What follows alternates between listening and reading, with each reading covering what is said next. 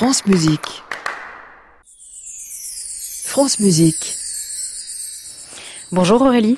Bonjour Gabriel, bonjour à tous. Alors ce matin, j'ai décidé de vous emmener faire un petit tour dans le cerveau d'un chanteur d'opéra.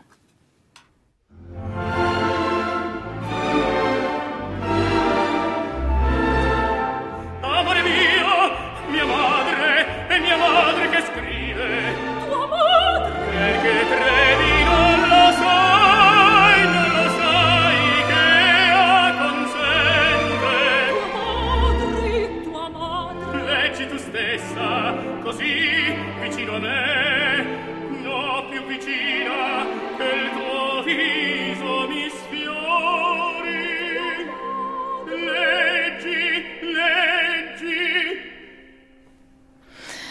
Que se passe-t-il dans la tête d'un chanteur d'opéra? C'est la question que s'est posée Nancy Hermiston, présidente de la section opéra de l'école de musique de l'Université de Colombie-Britannique. Son hypothèse est la suivante. L'opéra serait en mesure de réorganiser le cerveau car il exige de devoir mener de front plusieurs activités. D'abord interpréter une musique bien souvent difficile, ensuite chanter le plus souvent dans une langue qui n'est pas la langue maternelle du chanteur, se mettre aussi en scène comme le ferait un acteur de théâtre. Ils peuvent également être amenés à porter des costumes peu confortables et lourds tout en étant obligé de garder un œil sur le chef d'orchestre sans que le public ne le remarque. Un sacré défi, n'est-ce pas Gabriel? Effectivement, je trouve que à chaque fois ça me, ça me fascine, ça, force l'admiration. Ouais.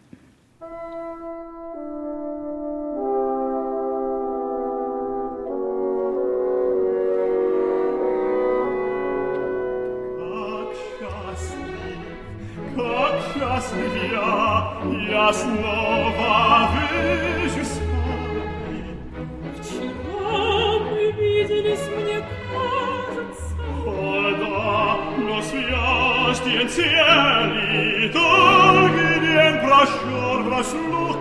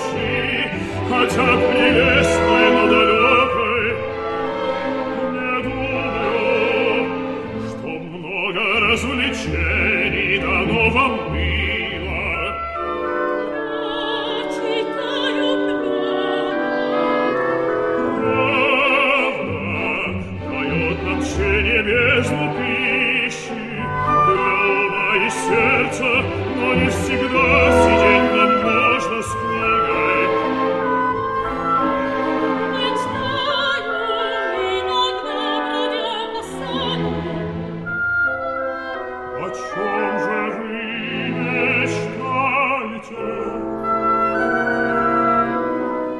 Et il existe des raisons particulières pour lesquelles Nancy Herminston a commencé à supposer que l'opéra modifiait le cerveau des chanteurs? Et oui, euh, autant vous dire tout de suite qu'elle a enseigné pendant 24 ans et qu'au cours de ces 24 années, elle a maintes fois été émerveillée par les progrès de ses étudiants. Par exemple, elle a remarqué que certains étudiants dyslexiques ou présentant des troubles de l'attention parvenaient à faire des progrès considérables au fil de leurs années de formation à l'opéra, progrès qui avaient un impact direct sur les résultats scolaires des étudiants.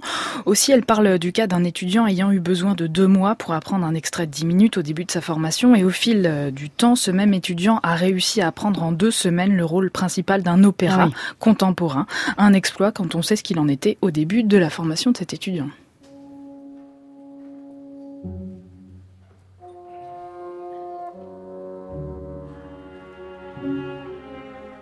Stand here,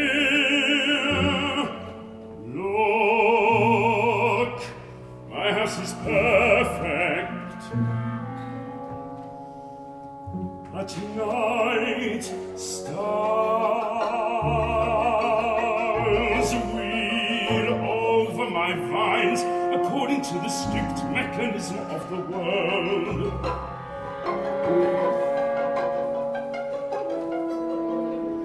And by day, says the protector, fruit trees blue heads of iris, pink cups of eglantine turn to the sun.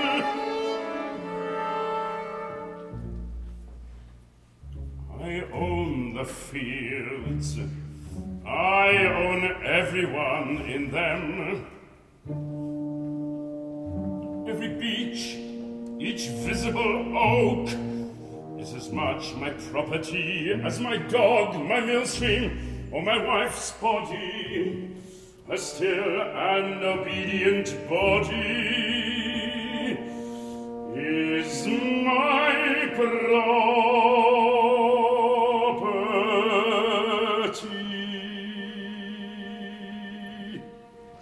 Donc Aurélie, vous êtes en, en train de nous dire que l'opéra modifie le cerveau des chanteurs, c'est ça? Alors, à vrai dire, on ne peut pas encore l'affirmer, car si Nancy Hermiston a enfin réussi à lancer ce sujet de recherche en réunissant d'éminents scientifiques de plusieurs prestigieuses institutions canadiennes, cette étude vient tout juste de débuter, une étude qui se déroulera sur, sur trois ans avec, euh, au cours de l'expérience, trois groupes d'étudiants comparés, les étudiants en opéra, les étudiants d'un programme linguistique et les étudiants qui pratiquent une activité physique intense. Et bien sûr, tout au long de leurs euh, trois années d'études, on comparera leurs euh, éventuelles capacités à améliorer leurs facultés d'apprentissage. Bon, mais il faut dire qu'on n'est pas très avancé, Aurélie. Si on doit attendre encore trois ans pour savoir ce qu'il en est, rendez-vous dans trois ans pour cette chronique, c'est ça Alors c'est vrai, nous n'avons pas encore de résultats scientifiques, mais sur la base des constats de Nancy Hermiston, il me semble que l'on peut déjà imaginer les grandes lignes des résultats de cette étude. Et on a également quelques témoignages de chanteurs, par exemple lorsque l'on pose la question à la soprano Renée Fleming, que se passe-t-il dans votre corps quand vous chantez? Elle répond que lorsqu'elle chante les quatre derniers leaders de Richard Strauss, par exemple, une œuvre qui l'a accompagnée sur les scènes du monde entier, eh bien en particulier dans le dernier de ses leaders, elle se trouve dans un état de méditation. Sa respiration ralentit et cette œuvre lui permet systématiquement d'oublier son quotidien.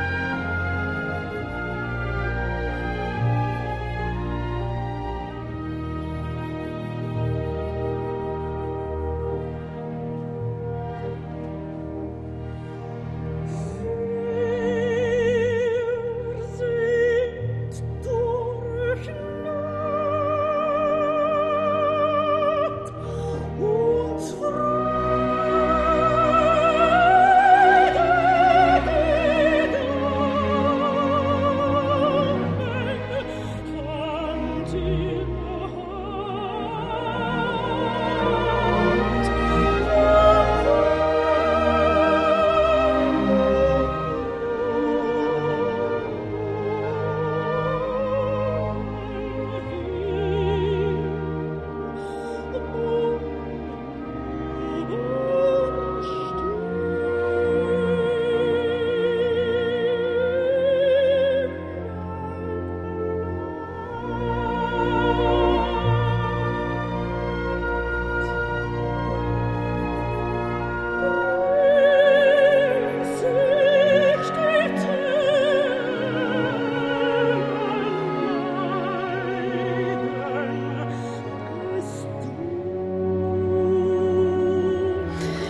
Euh, la voix de la soprano américaine Renée Fleming euh, qui nous interprétait ce dernier des leaders de Richard Strauss. Renée Fleming qui raconte aussi que lorsque l'on a examiné son cerveau pendant qu'elle chantait en lui faisant passer un examen d'imagerie par résonance magnétique, on a découvert que son cerveau était beaucoup plus actif lorsqu'elle chantait que pendant toute autre sorte d'activité. Merci Aurélie c'est rigolo parce que y a, euh, à l'instant nous recevons un message de Guy qui souhaitait partager justement ce lead dans l'émission parce qu'il nous dit que ça fait des années qui voulait euh, le partager. Pourquoi? Parce que derrière se cache une histoire de voyage polaire en 1991 et de rencontre avec Paul-Émile Victor. On n'en saura pas plus, mais peut-être euh, dans les semaines à venir dans l'émission. Guy, nous allons euh, vous, écrire et puis on va organiser tout ça. Merci Aurélie pour cette chronique qui est à réécouter évidemment sur notre site francemusique.fr. Et nos auditeurs vous retrouvent demain pour le meilleur des concerts de Radio France à 14h. Nous, on vous dit à dans trois ans pour les résultats de l'étude, donc c'est ça? Voilà, c'est ça, exactement. Merci Aurélie, bonne journée. Merci, bon week-end. À réécouter sur francemusique.fr.